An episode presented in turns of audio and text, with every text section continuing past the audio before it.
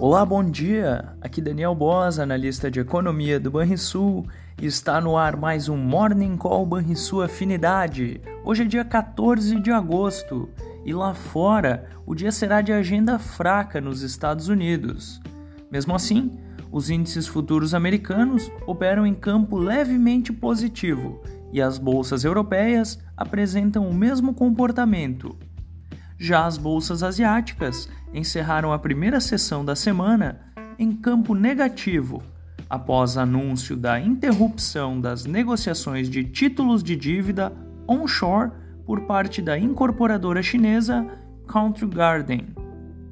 Nos hermanos, o domingo foi marcado pelas eleições primárias argentinas, que tiveram a liderança do candidato Javier Milei em uma disputa que seguirá em aberto até a efetiva votação em outubro deste ano.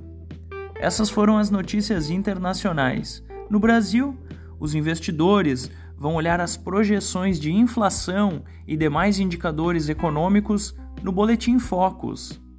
Na Bolsa de Valores, as preocupações com o setor imobiliário chinês podem ter impactos, mas o foco estará nas ações da Petrobras, diante do possível anúncio de aumento nos preços de combustíveis, dada a grande defasagem vivenciada nas últimas semanas. A ver. Fechamento do mercado. O dólar encerrou a sexta-feira com alta de 0,4% aos R$ 4,90. O Ibovespa caiu 0,2% aos 118.065 pontos. Já o S&P 500 caiu 0,1% aos 4.464 pontos.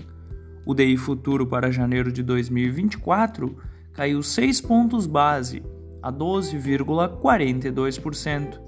E o DI futuro para janeiro de 2030 ficou estável, a 10,72%. Você ouviu o Morning Call sua Afinidade com os destaques do dia. Acompanhe de segunda a sexta-feira o nosso overview.